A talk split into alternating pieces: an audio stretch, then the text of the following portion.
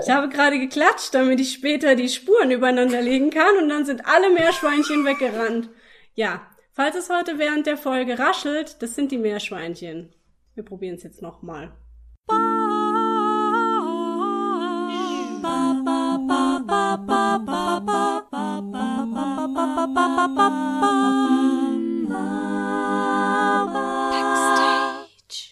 Herzlich willkommen zu Backstage. Mein Name ist Leni Bormann und mein heutiger Gast ist frisch aus Los Angeles eingeflogen, Jakob Fecht.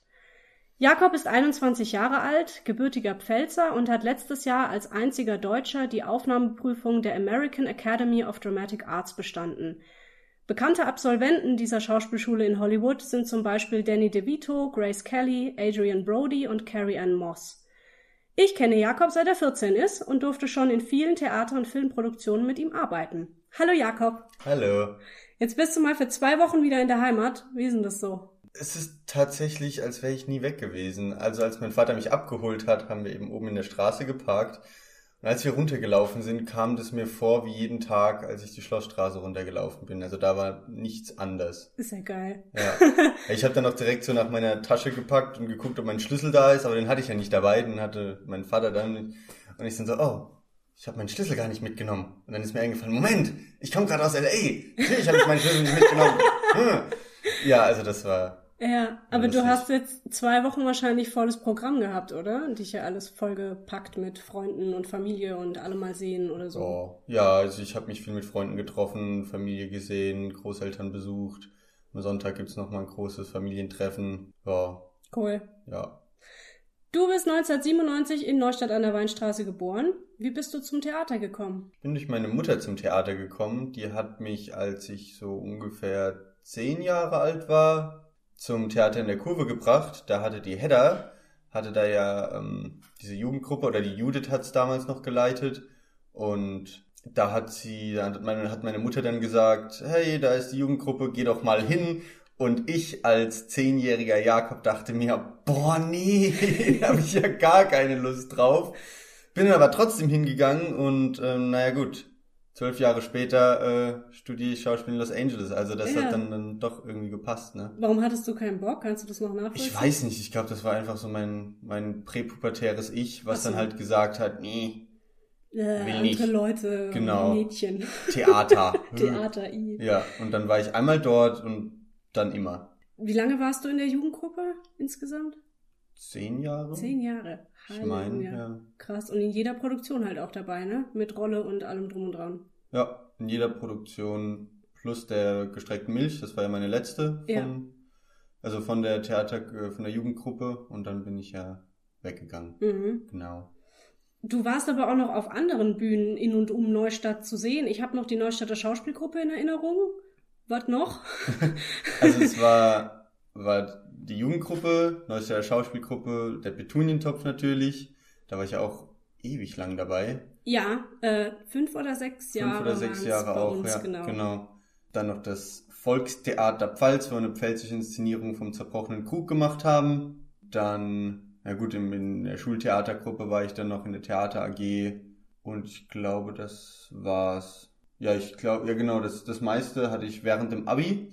Da hatte ich fünf Theatergruppen gleichzeitig. Warst du nicht in Herxheim mal für irgendwas? Herxheim, ah, Schavarusch. Genau. Genau, beim Schavarusch war ich nämlich auch noch. Du auch noch. Ja. Cool.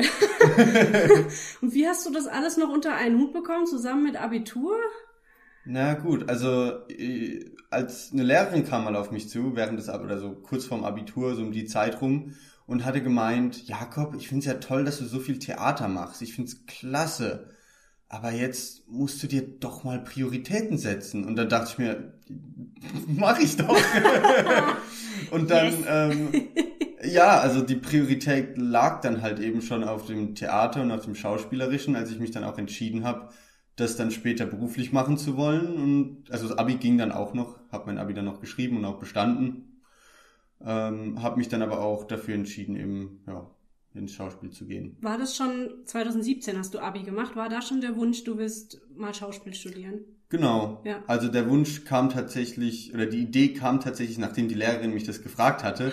das war so der Moment, wo ich mir dachte, Moment, ja, ich setze mir Prioritäten. warum mache ich das nicht einfach? Geil. Und ähm, dann dachte ich mir, ja komm, bist du jetzt schon ein bisschen dabei, schon länger, ähm, warum nicht? Ja, cool. Ja. Wenn du jetzt so zurückdenkst an diese unglaublich vielen Produktionen in diesen zehn Jahren mit verschiedenen Gruppen, fällt dir so spontan ein Highlight ein, von dem du erzählen kannst oder irgendeine Produktion, die dir besonders so...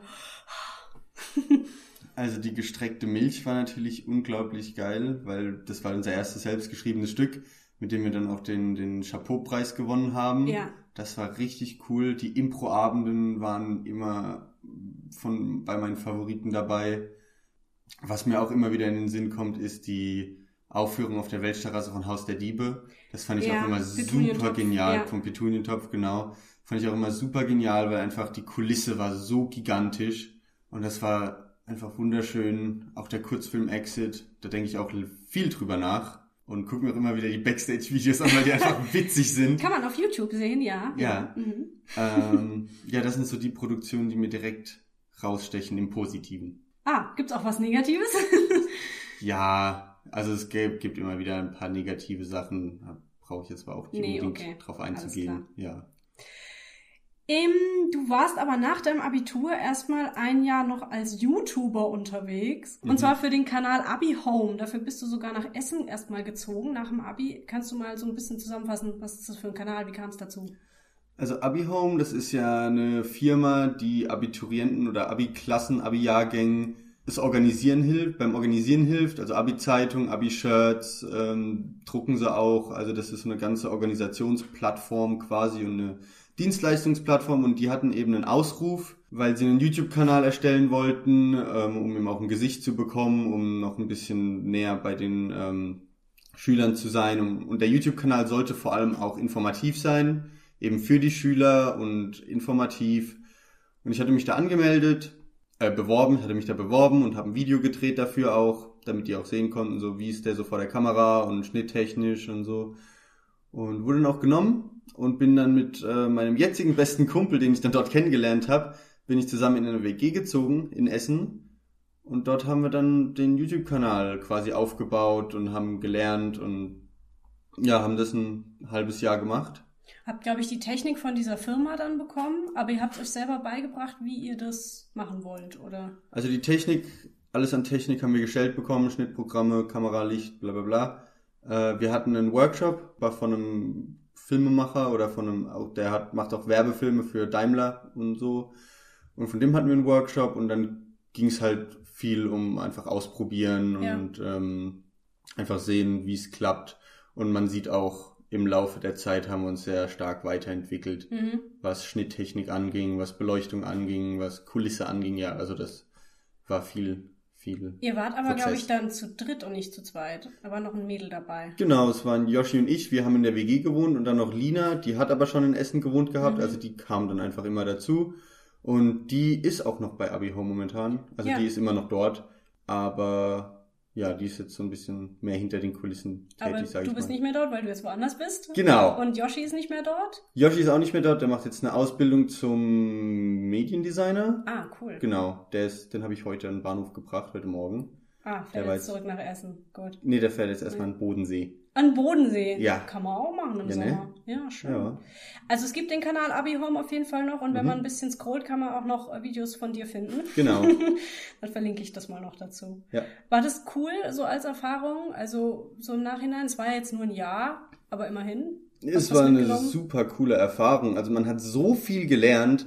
Ähm, zum einen, wie man einfach vor der Kamera agiert, war sehr wertvoll. Und auch, wie man mit Schnittprogrammen umgeht, wie man mit Beleuchtung umgeht. Das ist alles super, super interessant erstmal, das alles zu, zu sehen und zu erfahren. Aber es ist auch nützlich tatsächlich dann später, wenn man dann mal eigene Kurzfilme machen will oder wie auch immer. Und selbst wenn man nicht dann das Licht hinstellt oder nicht schneiden muss oder wie auch immer, aber, aber man weiß den Prozess und ich finde, das hilft auch. Ja. Ja. Du hast dich dann aber parallel auch schon an Schauspielschulen in Deutschland beworben, also als du schon in Essen warst und für Abi Home gearbeitet hast. Weißt du noch, an wie vielen du dich beworben hast? Ich habe mich an einer ganzen Menge beworben. Ich, ich würde jetzt spontan sagen so acht oder neun, ähm, überall in Deutschland. Ich kann sie jetzt wahrscheinlich gar nicht mehr alle aufzählen. Also, Musst ja, du auch nicht, okay. Auch nicht. Äh, du warst aber auch, also warst du dann auch bei acht Vorsprechen oder waren das nur die acht Bewerbungen? Es waren tatsächlich mehr Vorsprechen, weil ich in manchen Schulen schon zweimal war. Also es waren mehr, mehr als acht oder neun Vorsprechen. Und wurdest aber immer abgelehnt. So ziemlich. Also ich kam zweimal in eine zweite Runde. Das war auf jeden Fall gut. Und dann wurde ich halt in LA angenommen. Ja, ja. aber kannst du dir erklären, warum du abgelehnt wurdest? Ja und nein. Also ich würde sagen, der Grund, warum ich abgelehnt wurde jetzt im Nachhinein, war, dass ich mich nicht gut genug vorbereitet habe. Mhm. Würde ich jetzt von mir aus behaupten. Ähm, als ich mich nämlich dann in LA beworben habe und dort das Vorsprechen in Berlin hatte, hatte ich mich nochmal anders vorbereitet vor allem.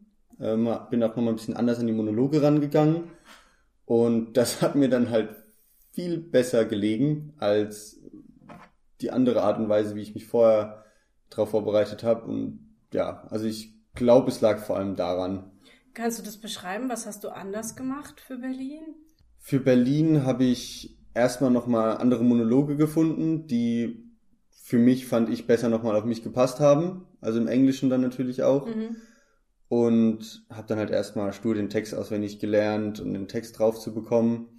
Hab dann aber eine ganz andere Herangehensweise gehabt. Ich musste einen Shakespeare, oder ich habe einen Shakespeare gemacht, aus Romeo und Julia. Ha. Und hatte da dann eine Idee, eine ganz interessante, bei dem ich den kompletten Raum abgedunkelt habe, komplett schwarz, habe mich auf den Boden gelegt, Augen zu und habe mir erstmal im Detail vorgestellt, wo bin ich? habe mir alle Wände vorgestellt, also ich war ja also quasi im Garten, ähm, habe mir den Balkon vorgestellt, wo ist die Julia, wo sind Wachen, wo ist potenzielle Gefahr, wo ist eine Mauer, hinter der ich mich verstecken kann. Habe mir halt das alles erstmal so gebaut, wie ich das gebraucht habe und habe dann langsam angefangen, habe dann die Augen aufgemacht, immer noch im Stockdunklen, bin dann langsam aufgestanden, habe ich dann quasi umgeschaut und geguckt, ob ich noch alles gesehen habe und habe dann eben angefangen, da rein so den Text so ein bisschen zu sprechen und, und ähm, das alles so ein bisschen eingefühlt und in mich aufgenommen. Und als ich dann gemerkt habe, okay, es hat sich ein bisschen gefestigt, habe ich dann das Licht auch angemacht und dann eben mit diesen Bildern, die ich mir selbst gebaut hatte, gespielt. Und das Witzige ist, an der Schauspielschule haben wir genau das gelernt dann nochmal. Also Geil. haben wir das dann nochmal im Detail nochmal genauer gelernt und warum das wichtig ist und wie man das richtig macht. Und dann dachte ich mir so, ja, war gut. Aber du hattest es dir selber ausgedacht sozusagen. Es hat dir keiner vorgegeben. Also ich hatte das mal irgendwo von, von einer, ähm, von einer Regisseurin gehört, dass, dass es, dass die mal sowas gemacht hat mit einem Schauspieler, sowas in die Art, ja. in die Richtung. Und dachte ich mir, ja, probierst es halt mal aus und ja. Das hat direkt funktioniert. hat direkt funktioniert, cool. ja. Ja, kommen wir auch mal zu dem Casting. Also das war ein Casting von der American Academy of Dramatic Arts in ja. Berlin. Das heißt, die machen weltweit Castings, um ihre Studentinnen und Studenten zu finden. Wie sahen dieses Casting aus? Waren das Tausende von Mitbewerbern oder war das eher klein? Wie kann man sich das vorstellen? Ich wusste nicht, ich wusste nicht, wie viele Mitbewerber das waren, weil das war alles getaktet. Also die haben dich dann eingeladen, dass du um, meine Zeit war glaube ich um 13.30 Uhr oder so, dass du dann um 13.30 Uhr gekommen bist dann saß noch ähm, der, der vor dir dran ist, saß noch da, weil sie ein bisschen Verspätung hatten und eine Person war gerade noch im Raum. Und deswegen, man wusste nicht so genau, wie viele Leute da jetzt heute da waren. Was ich gut fand, dass sie es so gemacht haben, weil an vielen deutschen Schauspielschulen hat man dann halt in riesigen Räumen mit hunderten anderen Schülern gewartet, bis man endlich mal aufgerufen ja. wurde. Und das ist halt anstrengend und deswegen fand ich das schon mal sehr, sehr gut. Und ich bin dann da reingekommen und dann war ein Mann hinter so einem kleinen, so einem kleinen Aufbauteil gestanden und hat so Mäppchen verteilt mit äh, Katalog und Informationen, Broschüren mhm. und allem, was man halt braucht. Und hat, mit dem habe ich mich dann gut unterhalten erstmal, als der vor mir schon drin war. Mit dem habe ich mich dann über die Academy unterhalten und ähm, dass ich mich an deutschen Schauspielschulen beworben habe, bla bla bla, einfach Smalltalk. Genau, und dann kam der Kandidat vor mir, kam dann raus, ich ging rein und wurde begrüßt von einer klasse Frau. Ähm, die kam vom New York Campus und ich war noch nie so motiviert, bei einem Vorsprechen vorzusprechen, weil die war menschlich. Sie hat mich begrüßt, als wäre ich ein Mensch gewesen. Und ich sage jetzt nicht, dass es an allen deutschen Schauspielschulen so ist, aber es ist dann halt ähm, öfter mal vorgekommen, dass die Schauspieldozenten schon hunderte Leute gesehen hatten vor einem und dann auch irgendwann hat man angemerkt, dass sie so ein bisschen eh waren Und die war halt total menschlich gut drauf und hat mit einem gesprochen und wir haben uns dann auch erstmal kurz unterhalten. Und dann hat der äh, Mann von der von dem Infostand hat dann so den Kopf reingehalten und hat gemeint, hey, äh, darf ich zugucken? Und dann habe ich gemeint, ja, ja, kommen Sie rein, alles gut.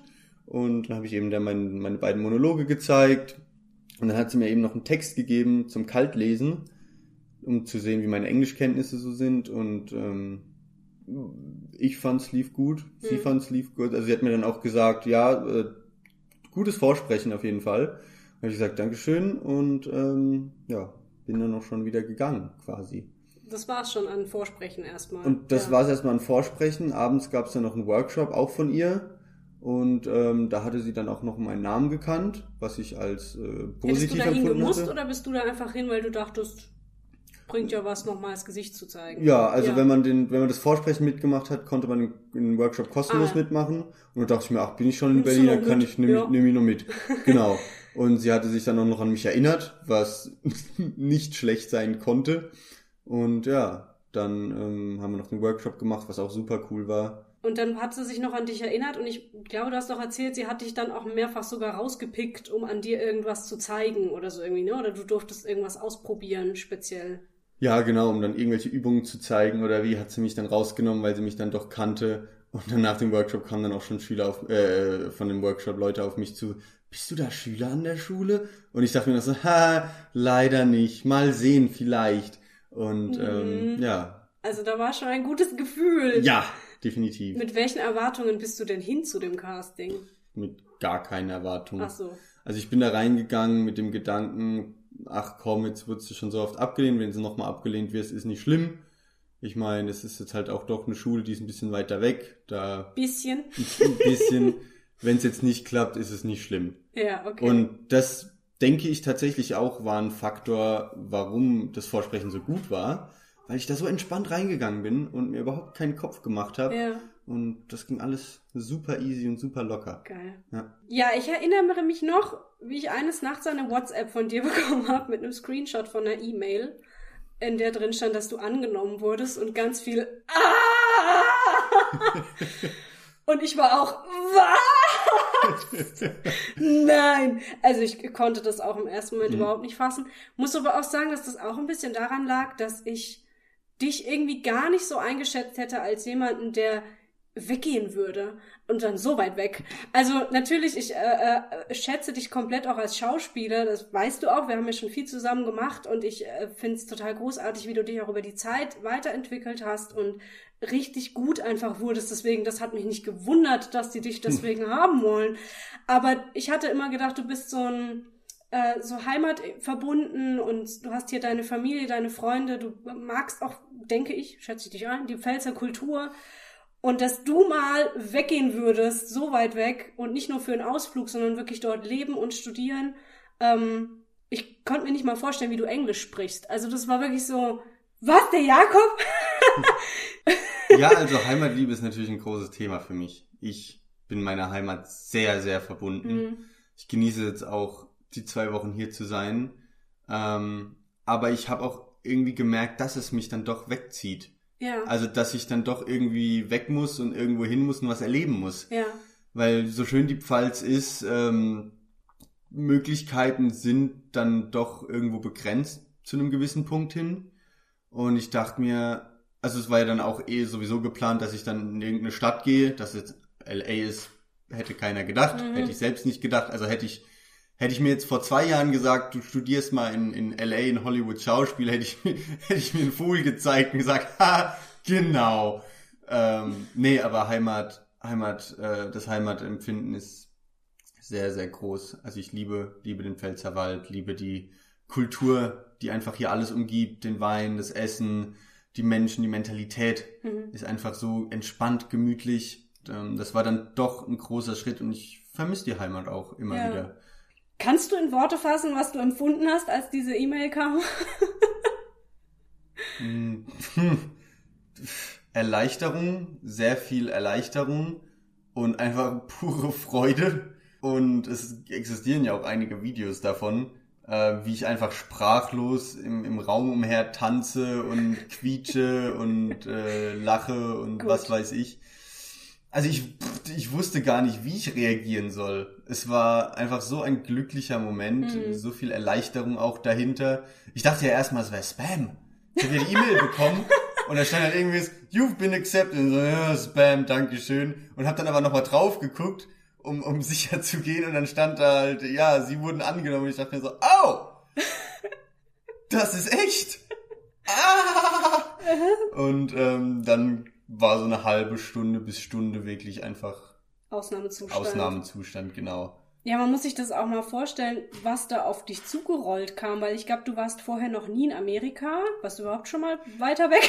äh, ich war mal in China für zehn Tage. Oh, immerhin. Das ist halt auch noch was ganz anderes. Das ist die andere Richtung, aber ja, es ist immerhin auch weit weg. Ja. Gut, also geflogen bist du wohl schon mal, aber du warst noch nie in Amerika. Dann Nee. ein ganzer Umzug direkt in eine andere, in ein anderes Land, mit einem anderen Klima, einer anderen Zeitzone, einer anderen Sprache, einer anderen Kultur.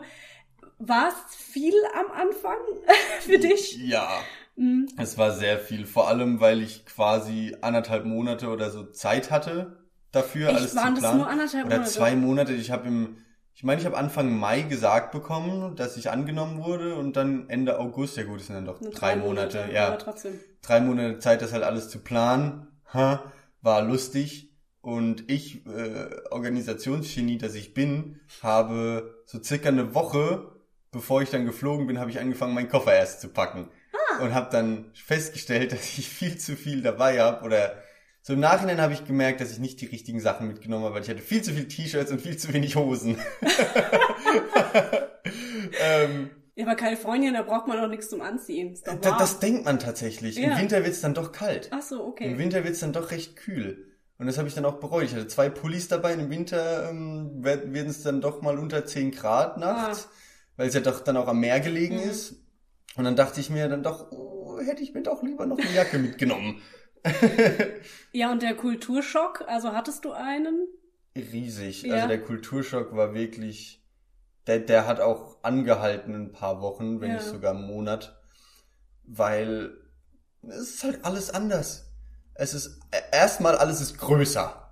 Also die Straßen sind größer, die die Stadt, die einfach die Ausmaße sind wesentlich größer. Dann gab's kam es auch noch zum Essen.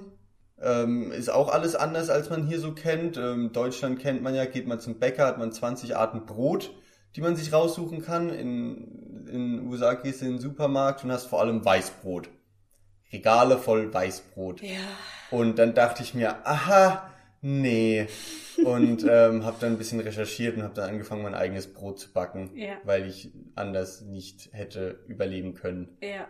Also Hast du der, überhaupt Kochen für dich entdeckt? Das kann man auf einem Instagram-Account von dir sehr bewundern. ja, genau, auf äh, Fechtfoods. Ja. Und da poste ich immer mal wieder die guten Sachen, die ich mir selbst so koche dort.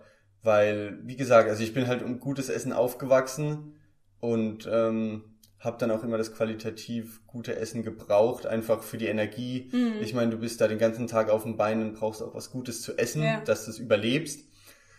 Und ähm, da ist es mir dann auch wichtig, dass ich mir selbst was koche und dass es auch was Gutes ist Ja. weil gutes Essen hilft dann einem doch, durch den Alltag zu kommen. Ja. Und es entspannt mich tatsächlich auch. Also ich benutze Kochen und Backen ähm, tatsächlich zum Entspannen. Mhm. Wo andere das eher als äh, lästig ansehen, Mhm. ist es für mich, ja, Ich mach's auch voll gern. Ja. Also ich finde das auch irgendwie entspannend. Manchmal an Tagen, wo ich dann irgendwie denke, ich habe so Hunger, dann muss es irgendwie ganz schnell gehen. Ja, aber natürlich. eigentlich, wenn ich mir Zeit nehme, finde ich das auch total schön.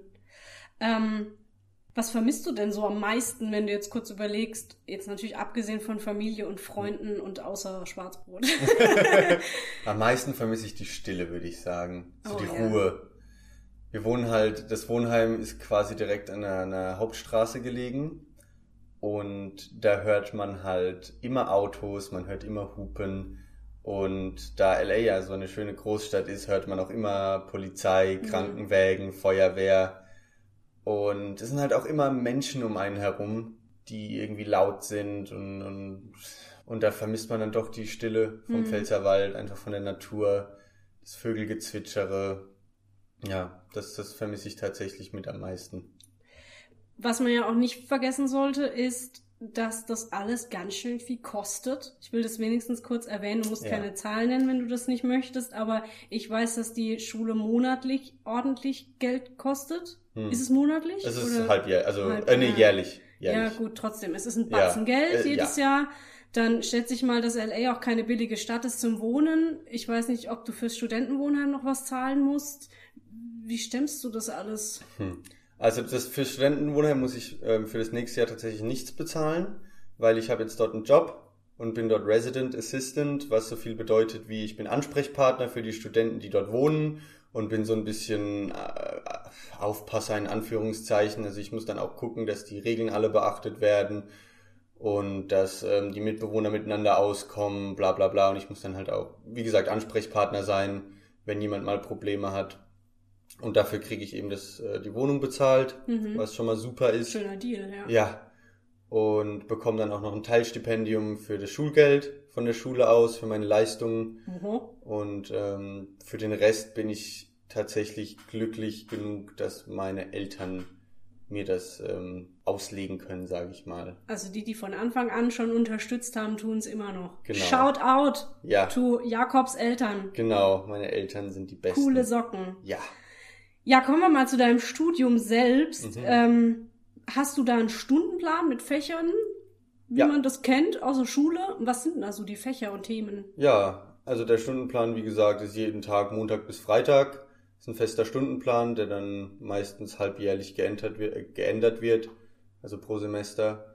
Und da sind dann natürlich die klassischen Fächer, wie Fächer wie Schauspiel, Stimmbildung. Ähm, Im ersten Semester hatten wir auch Gesangsunterricht. Äh, Wir, wir hatten auch Improvisation, Theatergeschichte, Skriptanalyse hatten wir. Wir hatten Movement, also Bewegungsunterricht, wo wir dann getanzt haben und was weiß ich. Ballett auch wahrscheinlich, oder? Ballett ist vor allem im Aufwärmen drin, also wir Ja. machen viel Ballett aufwärmen und da haben wir dann auch äh, Tänze aus verschiedenen Epochen. Wir hatten Jazzdance, wir hatten einen Walzer und und und und andere Fächer waren dann noch Physical Theater, also Physical Acting, das ist so ein modernerer äh, modernere Herangehensweise ans Schauspiel, wo es dann eher darum geht, aus dem Körper die Emotionen zu bringen.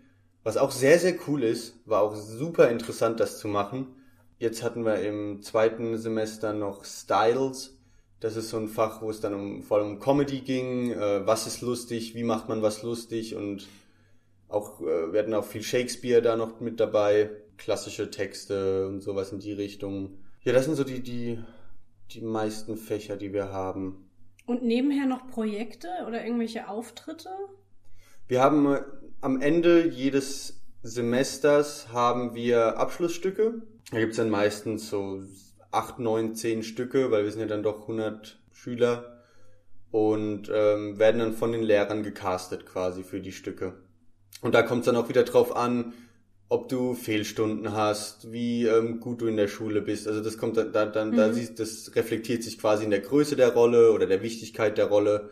Und da haben wir jedes halbe Jahr ein Stück oder manchmal auch zwei, je nachdem, äh, wie die Lehrer dich einschätzen. Also ich hatte zum Beispiel im ersten Semester hatte ich zwei Stücke anstatt nur eins und im zweiten Semester hatte ich drei anstatt zwei. Uiuiui. Ja. Und die sind aber auch meistens mit Kürzungen, weil es sonst viel zu lang wäre. Und am Ende des zweiten Jahres, also ganz zum Abschluss, ähm, haben wir nochmal ein ganz großes Abschlussstück, also auch wieder mehrere, aber dann eben ein volles Stück, Ja. wo man dann ohne Kürzungen komplett durchspielt. Und das wird dann auch bewertet, also die Leistung in diesem Stück. Genau, jetzt ähm, im zweiten Semester vor allem, also Ende vom zweiten, vom ersten Jahr, das ging dann tatsächlich auch ähm, ein, ob man wieder eingeladen wurde oder nicht. Hm. Also eben bei den Abschlussstücken schauen sie dann eben, okay, hat er was gelernt in den, äh, in den, in dem ersten, in dem vergangenen Jahr und kann er es auch anwenden? Und da haben wir dann eben den Regisseur, der auch, ein, also ein Lehrer, ähm, führt Regie für das jeweilige Stück. Und der bewertet dann natürlich für sich den Schüler und dann bei der Aufführung sitzt nochmal eine Auswahl an Fakultät im Publikum. Da gibt's dann eben jemandem aus dem ähm, Stimmdepartment, äh, jemand aus Schauspiel und eben aus allen, allen Abteilungen gibt's dann jemanden, die einen dann eben hinsichtlich dieser, ähm, dieser Kategorie bewerten.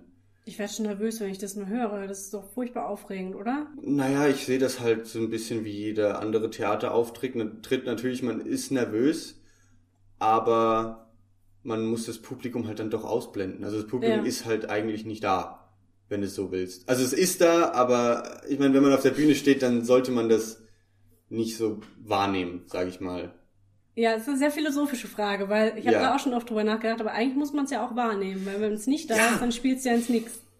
Ja, ja, das ist halt auch immer so eine Sache. Unsere Lehrer sagen auch immer, gleich, du, du spielst für dich, aber du spielst auch fürs Publikum. Ja. Und das ist eben so eine Sache, da musst du so ein, ähm, musst du für dich finden, wie es am besten funktioniert, weil im Endeffekt spielst du deine Rolle auf der Bühne, du spielst die Geschichte in ihrer geschlossenen Welt, aber auf der anderen Seite unterhältst du das Publikum und musst darauf achten, dass die dich sehen und hören und alles. Also ja, es ist so diese Dualität zwischen für sich selbst und fürs Publikum. Ja.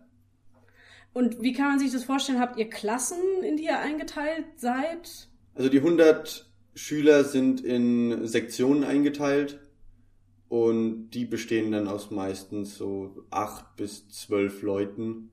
Und werdet ihr dann immer weniger in diesen äh, zwei Jahren Studium? Weil, also ich könnte mir vorstellen, wenn einer die Prüfung nicht besteht, ist er weg, oder? Tatsächlich, also es gibt auch viele Leute, die ähm, gesagt haben, es ist doch nicht so, wie ich es mir vorgestellt habe und gehen dann schon nach dem ersten Semester oder ähm, dann jetzt nach dem zweiten Semester und viele Leute werden auch gar nicht erst wieder eingeladen dann fürs zweite Jahr und wir werden jetzt von 100 Leuten bestimmt auf 70 runter, 70, Ah, ja. 80 runter, ja. Aber du hast schon ein halbes Stipendium in der Tasche. Also bei Ich dir läuft's ganz gut. Ja, bei mir läuft's ganz gut. Ich muss mir Cool. da erstmal keine Sorgen machen. Ähm, ja, ich habe das Teilstipendium schon in der Tasche und Sehr cool. bereite mich schon äh, auf das zweite Jahr vor. Hast du Kontakt zu Deutschen in der Schule? Es gibt eine Deutsche in einem Semester unter mir. Witzigerweise, bei meinem Vorsprechen in Berlin, ähm, bei dem Workshop danach, war sie auch da. Sie war bei dem Workshop dabei. Und ähm, wir hatten es jetzt letztens erst, äh, im, irgendwann im, im, im Mai oder so, hatten wir, hatten wir gesprochen und habe ich erzählt, ja, ich habe in Berlin vorgesprochen, war dann bei dem Workshop. Und sie meinte, Moment, in Berlin bei dem Workshop? Letztes Jahr im April? Und ich so, ja, wieso? Und da war ich auch! Und das heißt, witzig, also die Welt ist halt kleiner als man denkt. Und Ja. dann hatten wir uns da schon kennengelernt. Und ähm, ich kannte auch zwei oder einen Deutschen und einen Schweizer über mir in der Stufe, also im zweiten Jahr, die sind jetzt schon fertig und weg quasi. Mit denen habe ich mich auch super verstanden. Ja, also es gibt vereinzelt auch Mhm. Deutsche. Was ich oft ähm, schon angeprangert habe, das habe ich auch hier schon in dem Podcast häufiger erwähnt, was ich so schwierig finde an den deutschen Schauspielschulen zumindest, was ich gehört habe und meine eigene Erfahrung, es kann natürlich auch Schulen geben, wo es anders läuft, ist, dass es ähm, so schwierig ist für die Schülerinnen und Schüler nach dem Abschluss irgendwo Fuß zu fassen, weil man wird irgendwie so ähm, ja, in eine Form gepresst, dann kommt man da hinten irgendwie geformt wieder raus und dann steht man da und hat keine Ahnung, was man machen soll, weil entweder wird man halt dann am großen Theater angenommen oder halt nicht. Aber sowas wie eine Selbstvermarktung oder was kann ich noch machen mit Schauspiel, zum Beispiel ein Podcast, ja, oder ins Radio gehen oder ins Fernsehen oder ein Film. Es gibt ja so viele, was man damit machen kann. Darum ging es zumindest auf meiner Schauspielschule null. Es ging immer nur drum, wie kommst du ans große Theater? Und wenn du da halt nicht hin willst, dann hast du halt gelitten. Es gab viele Kommilitonen von mir, die nach dem Abschluss überhaupt nicht wussten, was sie machen sollten und am Ende dann einen ganz anderen Beruf eingegangen sind.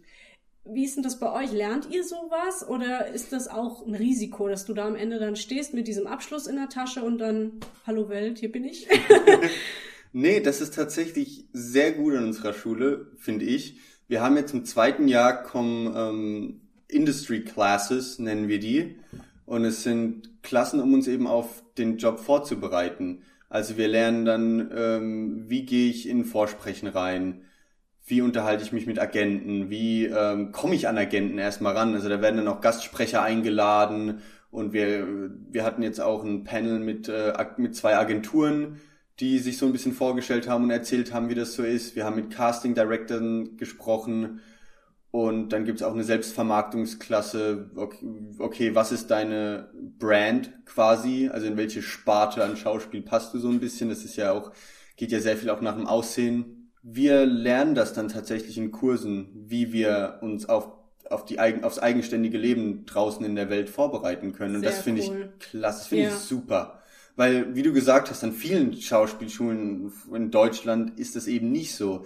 Da wirst du, wie du gesagt hast, ähm, auf die Straße gesetzt quasi und gesagt, so, hab Spaß. Mhm. Und dann ähm, musst du halt gucken, wo du bleibst. Aber wir lernen tatsächlich dann, wie man das wirklich angehen ja. kann. Und das finde ich klasse, weil Sehr vor allem cool.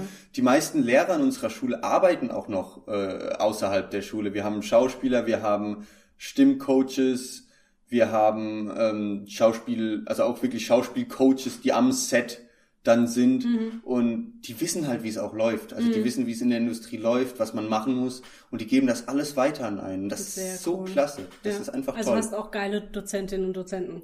Ja, Super. also die Dozenten sind echt super klasse. Wie, wie nimmst du das Niveau wahr? Also, weil das klingt jetzt alles erstmal so ganz, ja, wir haben da so ein bisschen Unterricht, aber ich stelle mir das schon sehr hart vor. Also gerade wenn du auch meinst, du arbeitest dann an drei Stücken in einem Semester und hast ja aber zusätzlich auch noch Unterricht. Das heißt, da, wann kochst du noch? ja, also die Schule ist so ein bisschen, du hast so viel Arbeit, wie du dir machst. Aha. Das ist so ein bisschen der Ansatz, oder zumindest habe ich das so für mich beschlossen, weil es gibt einige Studenten, die sind etwas, die sind faul mhm. und die machen dann so das Mindeste und kommen dann manchmal gerade so durch. Das wäre mir zu teuer. Ja, genau, also, das ist mir, das ist mir viel zu teuer. Ja. Und ich denke mir halt, ich gehe nicht auf diese Schule, um gerade so irgendwie durchzukommen. Wenn ich auf diese Schule gehe, dann will ich auch mein Bestes geben. Ja. Und ich mache mir dann halt eben etwas mehr Arbeit natürlich und ähm, springe richtig in die Rollen rein, in die Arbeit. Und das ist auch so ein bisschen Vorbereitung dann auch tatsächlich fürs Leben danach. Weil im Leben danach wird dir keiner hinterherrennen und sagen, du musst das noch machen, du musst dies noch machen. Weil die Lehrer an der Schule, so wie ich das bisher erlebt habe, oder vor allem ein Lehrer, ein Lehrer, bester Lehrer, den ich je hatte, war siebenmal am Broadway und Haus in den Hollywood Hills. Und also Boah. der ist wirklich immens. Seine Karriere ist wirklich unglaublich. Und er ist jemand, ich hatte ihn als Regisseur für einen meiner Abschlussstücke und er sagt, ich will nichts von eurer Arbeit sehen. Ich will kein Papierkram sehen. Ich will nicht sehen, wie ihr euren Charakter bearbeitet habt. Ich will es auf der Bühne sehen. Mhm. Mir ist scheiße. So ja, natürlich. Mir ist scheißegal, was ihr daheim macht, solange ihr es auf die Bühne bringen könnt. Und das finde ich geil. Das ja. finde ich so ein klasse Ansatz. Weil draußen in der Welt wird dir kein Regisseur hinterher äh, rennen und sagen, oh, zeig mal, was du für deinen Charakter erarbeitet hast und, und zeig mal, wie du dein Skript runtergebrochen hast. Dann gucke ich mal da drüber und sag dir, was du noch besser machen kannst. Nee. Mhm. Die Regisseure geben dir das oder die, die Autoren geben dir das, das Skript, du bearbeitest es und dann musst du liefern. Mhm.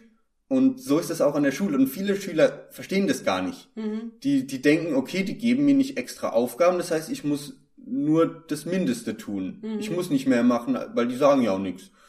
Aber so ist es nicht. Du musst von dir selbst aus arbeiten. Ja. Und das finde ich klasse, dass die uns das so früh mitgeben. Und man merkt wirklich den Unterschied von denen, die das realisiert haben und denen, die das nicht ganz so gut verstanden haben. Und da ist wirklich ein qualitativ riesiger Unterschied. Mhm. Es ist unglaublich. Aber dann ist ja vielleicht auch ganz gut, dass das ab und zu mal aussortiert wird, oder? Ja. Weil irgendwann ist ja dann das Gefälle zwischen den richtig Guten und denen, die halt so mitlaufen, dann zu groß. Ja. ja. Und auch im zweiten Jahr wird man das auch merken bei den ähm, Sektionen, die eingeteilt werden. Es wird dann eben auch bessere Sektionen geben und schlechtere Sektionen. Ja. Also das ist äh, Fakt. Ja. Es wird dann natürlich nicht gesagt, oh, ihr seid besser. Es wird dann halt gesagt, oh, ihr arbeitet besser zusammen und die anderen arbeiten auf ihre Weise besser zusammen. Also es wird dann natürlich ein bisschen verpackt, schön. Ja. Aber wenn man es halt dann mal realistisch sieht, ja, ist okay. es dann doch so. Und wie sieht dann dein Alltag so aus? Morgens aufstehen, in die Schule gehen, nachmittags für Rolle arbeiten, abends umfallen? Quasi. Also der Schultag geht meistens um 8 Uhr los und dann haben wir eine Mittagspause ähm, von, von einer Stunde. Und nachmittags geht's dann eben ans Rollenarbeiten mhm. und Hausaufgaben machen und was auch immer. Also der Schultag ist tatsächlich gar nicht so lang, also reine Schulzeit geht meistens entweder bis 15.30 Uhr oder bis manchmal 17.30 Uhr. Aber was halt der größte Teil ist, ist, was danach kommt. Mhm. Also was du selbst noch arbeiten musst. Und da kann man dann halt eben für sich selbst entscheiden, wie viel Energie will ich da jetzt noch reinstecken. Ja. Und ich sag mir halt, gut, ich muss da noch äh, viel reinstecken, weil selbst wenn ich Tag und Nacht arbeite, es gibt immer noch irgendwie was zu entdecken. Mhm. Und das finde ich auch das Tolle, so an, an, an Schauspielern selbst und an Charaktere erarbeiten. Es gibt immer noch irgendwas zu entdecken. Du kannst so viel Recherche betreiben, wie du willst, du findest immer irgendwas. Mhm. Und ähm, das ist auch so ein bisschen der Weg, in den die Lehrer uns ein bisschen drillen wollen, immer neugierig sein, immer mehr erkunden wollen. Und das finde ich auch geil. Ja, Finde super ich klasse. cool. Ja. Wie nimmst du dich denn jetzt selbst so wahr nach diesem Jahr? Was hast du ganz spezifisch Neues gelernt, was du vorher gar nicht dachtest, dass du das mal lernen würdest? Selbstwahrnehmung ist natürlich auch ein riesiges, eine riesige Sache dort. Ähm, und ich habe jetzt, also ich habe bei mir selbst schon gesehen, dass ich gewachsen bin, sehr viel als Mensch und als Schauspieler. Natürlich die englische Sprache war anfangs äh, etwas schwierig, aber man gewöhnt sich eben dran, wenn man Tag und Nacht Englisch spricht. Und wir hatten auch, wir haben auch Kurse, wo wir, wo vor allem auch internationale Studenten dann lernen, dieses Standardamerikanische zu sprechen. Und da lernen wir dann auch sowas wie Lautschrift, äh, sowas man hinterm du im, im Duden hinter den Wörtern sieht, diese komischen Zeichen. ähm, sowas lernen wir dann. Und im zweiten Jahr lernen wir dann auch durch diese Lautschrift Dialekte. Dann lernen wir Britisch, wir lernen Südstaatenamerikanisch, Oh ja. Irisch. Also wir lernen fünf Dialekte im zweiten Jahr und haben dann eben diese Fähigkeit, quasi jeden Dialekt aufzuschlüsseln und äh, sprechen zu können. Holy shit, sag ich da. Ja. Das ist krass. Ja, genau. Und das ist halt auch nochmal richtig krass, weil wir lernen in einer Stunde lernen wir den Dialekt und in der nächsten Stunde müssen wir einen Monolog äh, vortragen in dem Dialekt und dann die Stunde drauf ist der neue Dialekt. Also das ist wirklich wöchentlich, alle zwei Wochen ist es quasi ein neuer Dialekt zu lernen. Und das ist nicht ganz ohne. Das ja, vor zweite allem Jahr ist als auch Nicht-Muttersprachler. Genau, das ist noch, kommt noch mal oben drauf. Aber tatsächlich habe ich mich mittlerweile so dran gewöhnt, dass ich, ich, ich träume in Englisch, ich denke in Englisch. also jetzt, wo ich hier bin, natürlich nach zwei Wochen geht alles wieder äh, in Deutsch. Das ist ja wie Fahrradfahren, sollte man nicht verlernen. Ja, Aber ja, das Englische ist ziemlich natürlich jetzt schon für mich geworden. ja. Und es wird auch immer besser. Wird versucht, einen Akzent wegzumachen oder?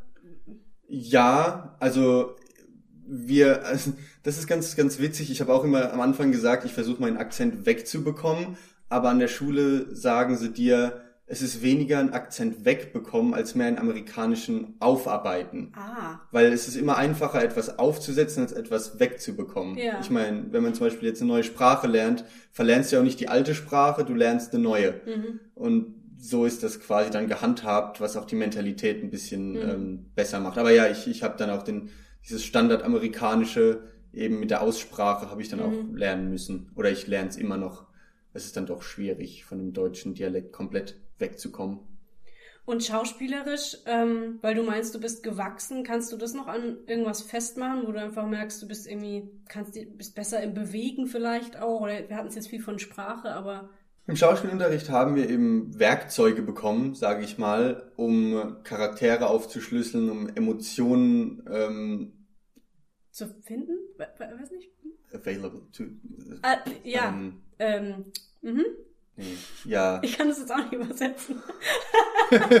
Zugänglich? Zugänglich, ja, Ja. um Emotionen zugänglicher, zugänglicher zu machen und einfach das alles mit der Recherche, mit der Charakterarbeit, eben die Emotionen zu verbinden, das alles in den Text zu legen, den Text dann auch noch runterzubrechen in einzelne Aktionen und ähm, was ist mein Ziel und bla bla bla. Und eben diese ganze Arbeit auf dem Papier zu nehmen und dann doch auf die Bühne zu setzen Mhm. und dann doch einen realistischen Charakter spielen, von dem du gar nicht anmerkst, dass du stundenlang zu Hause am Schreibtisch gesessen warst und äh, Ja. Papierkram gemacht hast. hast. Genau, also das, das ist so eins der größten Dinge, wo ich merke, dass ich mich verändert habe, Mhm. eben alles so zusammenzubringen. Mhm. Ähm, Meerschweinchen, könnt ihr mal. Danke.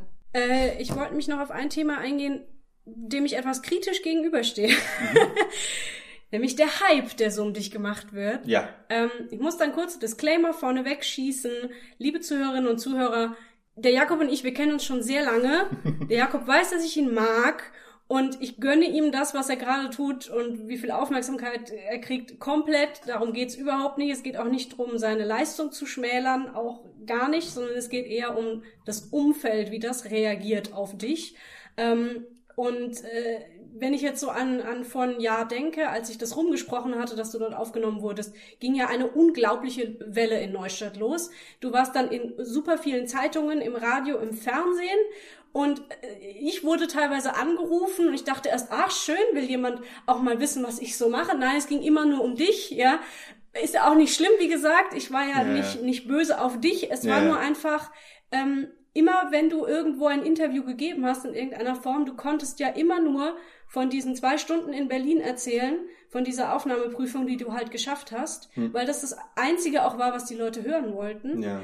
Und die haben dich schon behandelt, als wärst du schon fertig. Also ja. du wär, warst eigentlich schon längst der Hollywood-Star von der Pfalz nach Hollywood und so ja. stolze Eltern, ja, und alles riesengroß. Ja. Und ich stand da immer so ein bisschen daneben und dachte, ähm, weiß nicht, also yeah. ich finde, dass dieser Hype stand einfach nicht im Verhältnis zu der Leistung, die du vollbracht hast.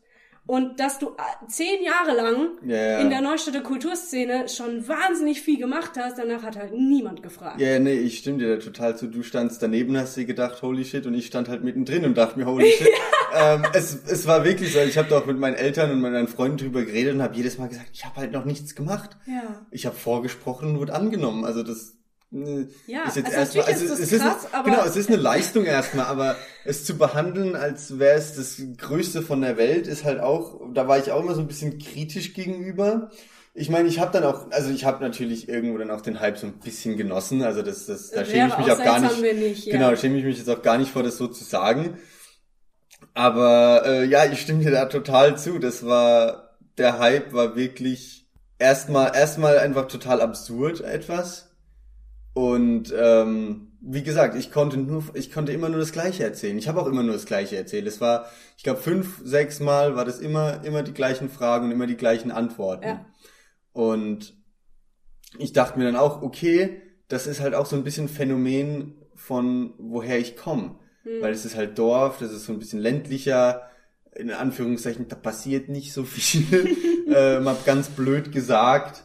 Und dass ich da dann doch nach Hollywood gehe, dann dort an die Schauspielschule, da hat sich das halt verbreitet wie so ein Lauffeuer so ein bisschen. Ja, aber es war halt immer dieses Bild, ne, was die Leute da dann angehimmelt haben von diesem Typen, der halt den American Dream lebt. Ja, genau. Aber weniger dieses, hey, da hat einer eine krasse Leistung vollbracht. Genau, es, es, genau das gleiche habe ich dann auch gesagt. Ja, ich bin jetzt schon seit zehn Jahren da aktiv, überall, fünf Theatergruppen, rund um äh, hier überall und danach hat irgendwie niemand so gefragt mhm. und dann werde ich da angenommen und auf einmal sind alle Dann ganz sind Ohr. Alle da. Ja, genau. Ja. ja. Ich meine, ich, ich, ich habe es natürlich angenommen, habe dann ähm, auch äh, die Interviews gegeben und alles.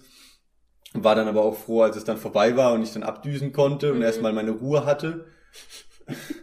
ja, und jetzt. Naja, und jetzt bist du gerade zwei Wochen hier und vorgestern saßt du schon wieder in der Landesschau auf dem roten Sofa. Ja, genau. Ich meine, die Landesschau hatte mich tatsächlich angeschrieben, kurz nachdem ich angekommen bin. Und die hatten mir ausführlich gesagt, oder die hatten mir extra gesagt, hey, wir wollen was machen, wenn du mal was getan hast. Ah ja. Also wenn du mal das erste Jahr abgeschlossen hast oder wenn du mal fertig bist. Und das fand ich dann wieder cool. Ja. Weil die haben sich weniger dafür interessiert, dass ich genommen wurde, als mehr dafür interessiert, was ich dort mache. Ja. Und das fand ich dann wieder cool. Ja. Und ähm, als ich auch dort angekommen bin vor zwei Tagen, war es auch super, alle waren super freundlich und ich habe mich auch mit dem, äh, mit dem Moderator noch äh, länger unterhalten über das Ganze.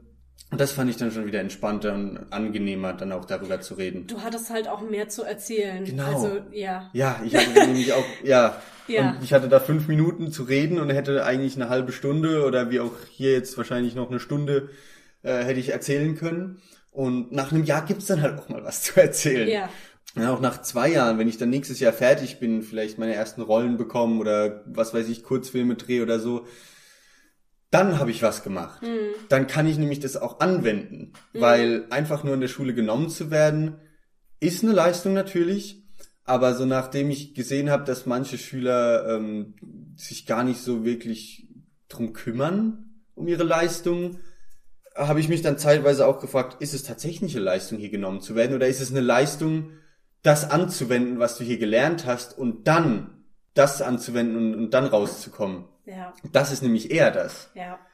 Die die, das ist eher gut. die Leistung. Sehr gut, dass du das so siehst und ja. dich da nicht so hast in den Himmel ziehen lassen von diesem ganzen hm. Wahnsinn. Ja. ja. das bringt ja auch nichts. Also wenn ich dann mit dem größten Ego schon in die USA gehe, ich meine, ja. dort in LA, da ist es ja so riesig, da interessiert sich ja kein Mensch für dich. Ich meine, selbst wenn du nach Berlin gehst. Ist noch kein Celebrity getroffen in Nee, LA? tatsächlich noch nicht. Oh, ich bin enttäuscht. ja, ähm, das ist halt alles so riesig, da, da kannst du jemand auf der Straße erzählen, dass du Schauspieler bist, und die lachen dich aus. Ja. Also, hm, da interessiert es kein Mensch. Ja. Und das fand ich auch cool. Ja. Weil du so ein bisschen anonym bist auf einmal und so klein und auf einmal bist du niemand. Mhm. Und das ist dann auch wieder interessant. Das ist dann mhm. auch wieder cool, das zu haben, weil es ist so viel entspannter, dann damit zu arbeiten. Ja. Weil so war schon fa fast wie ein Druck da.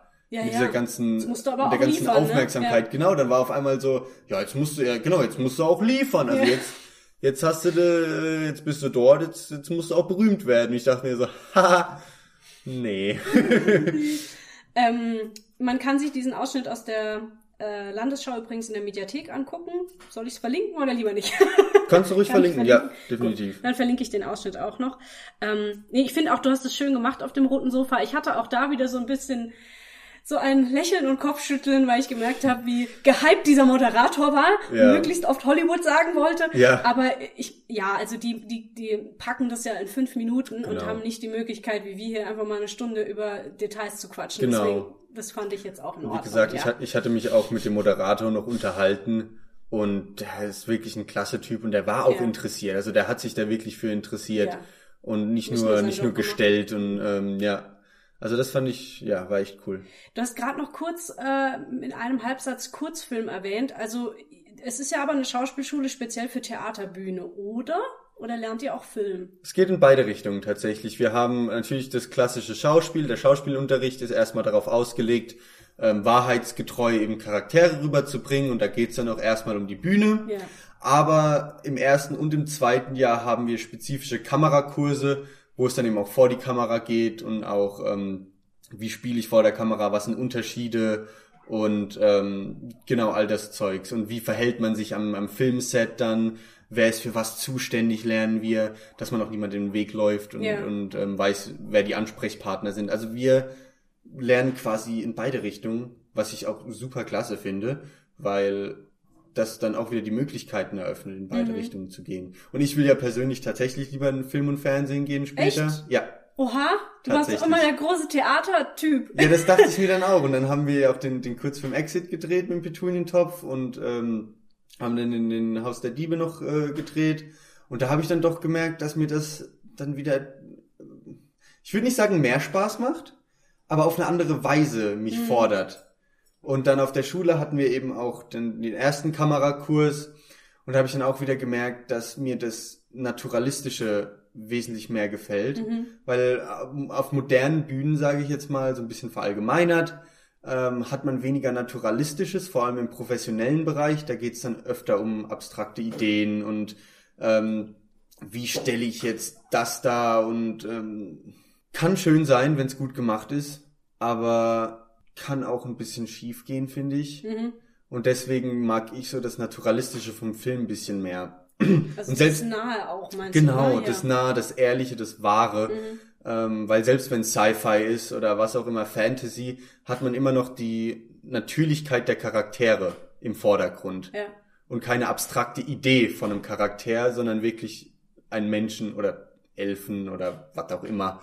Ähm, aber man hat eine reale Person dastehen. Ja mit echten Ideen, mit einer echten Herkunft und das finde ich halt, das, das, das finde ich geil. Mhm. Das finde ich super am Schauspielern, eben diese Person darzustellen und das Leben, denen eben Leben einzuhauchen. Gibt's da auch äh, Kurzfilme, die ihr dann dreht oder habt ihr da nur Unterricht? Also gibt's da auch Projekte, die man sich angucken kann?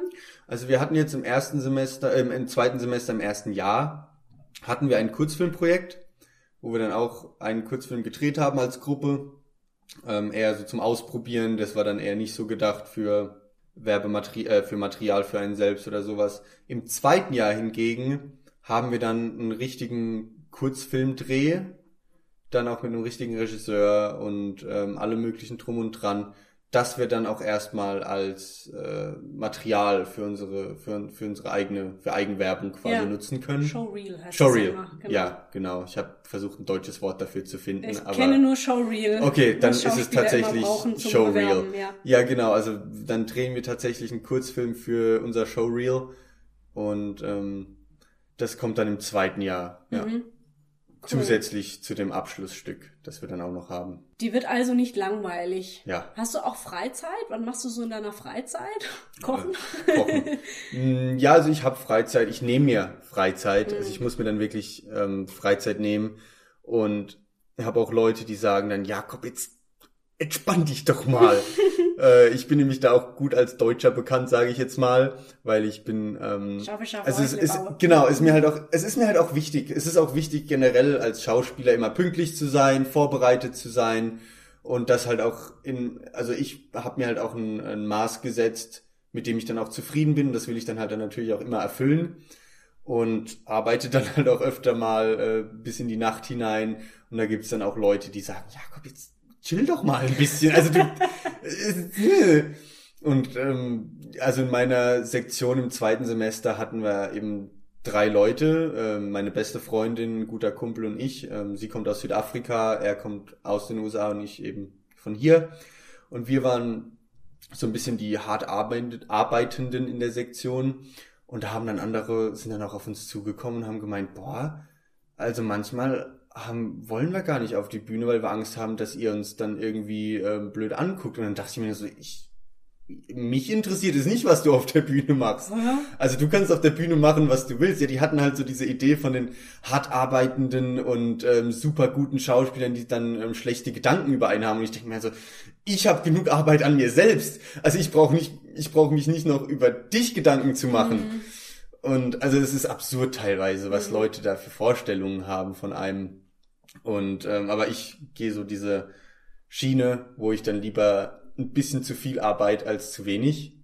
Und jetzt auch äh, Solange du es kannst. ja, genau. Ja. So, da da habe ich mir, habe ich mir nämlich auch gesagt, sobald ich merke, dass es nicht mehr geht, mache ich auch eine Pause. Also ich Ja. nehme mir dann auch mal eine Stunde Pause am Tag. Selbst wenn ich dann noch was machen muss, sage ich, okay, jetzt machst du mal kurz Pause, Mhm. leg's mal beiseite und entspannst mal ein bisschen. Aber ich gucke dann halt trotzdem, dass ich fertig werde Ja. mit dem, was ich mir vorgenommen habe, ja. Weißt du, eigentlich, also Los Angeles ist bestimmt eine Stadt, wo man auch viel unternehmen kann. Ja. Hast du ein bisschen was gesehen schon? Es gibt viel zu unternehmen. Ich habe auch schon einiges gesehen, aber ich habe halt während, während der Schulzeit gar nicht so viel Freizeit, um wirklich wegzufahren. ja.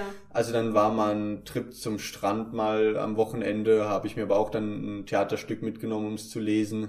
Also ja, also man, man kommt schon mal weg. Mhm. Und gut, ich habe jetzt selbst kein Auto, da wird's dann auch immer mal wieder ein bisschen schwieriger.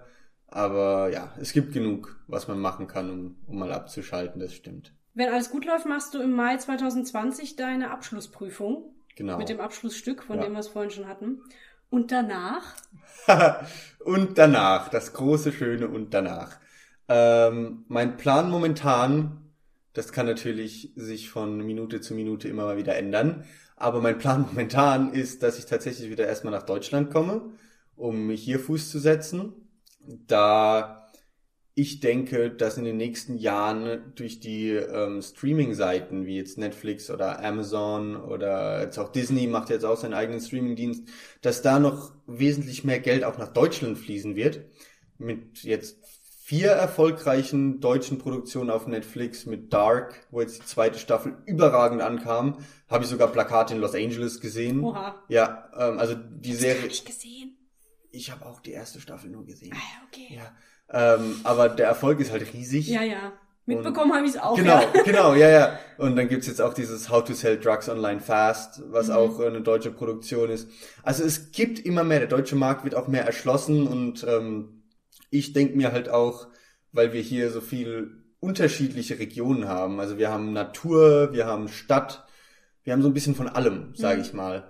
Und wir sind ja auch die, die ähm, Synchronsprech-Weltmeister hier in Deutschland. Also da gibt's natürlich auch einen Markt. Und ja, dann ist erstmal eben mein Plan, nach Deutschland zurück, zurückzukommen, um hier versuchen, Fuß zu fassen. Dann wahrscheinlich nach Berlin ziehen, weil dort die größten Agenturen ihren Sitzpunkt, äh, ihren Standpunkt haben. Und die Filmindustrie generell dort in Berlin und Köln, würde ich, ja, Berlin und Köln so am größten sind momentan. Mhm. Und dann ist das erstmal der Plan tatsächlich. Cool. Ja. Also du willst gar nicht unbedingt im Ausland bleiben. Es ist halt immer schwierig mhm. mit Visa und Arbeiten und ähm, die machen es einem da nicht so einfach tatsächlich. Mhm. Und wie gesagt, in, in LA ist es generell super schwierig, schon allein als amerikanischer Schauspieler dort Fuß zu setzen und dann noch als internationaler, mhm. wenn du nicht mal sicher weißt, ob du noch ein Jahr länger da bleiben darfst oder ob du dort arbeiten darfst, weil die Agenturen, die wissen das ja auch. Also die Agenturen wissen, okay, der ist jetzt vielleicht nur ein Jahr da und dann springt er mir ab und dann habe ich da wieder ein Loch zu füllen. Also es ist tatsächlich schon schwer als internationaler Student einen Agenten zu bekommen, mhm. was mit so eine Grundvoraussetzung ist. Ja. Als Schauspieler dort vor allem. Ja. Und deswegen ja, denk, also die Idee ist natürlich auch da, irgendwie da dort versuchen äh, im Markt äh, Fuß zu mhm. setzen, aber der Plan momentan das heißt, ist übrigens Fuß fassen. Fuß fassen. Ja. Aber das ist okay, du warst ja jetzt ein Jahr lang nicht hier. Ja, in Englisch ist es to set foot. Ah, echt? Ja. Ah, den Ausdruck kannte ich nicht. Genau. Gut, haben wir beide jetzt was gelernt.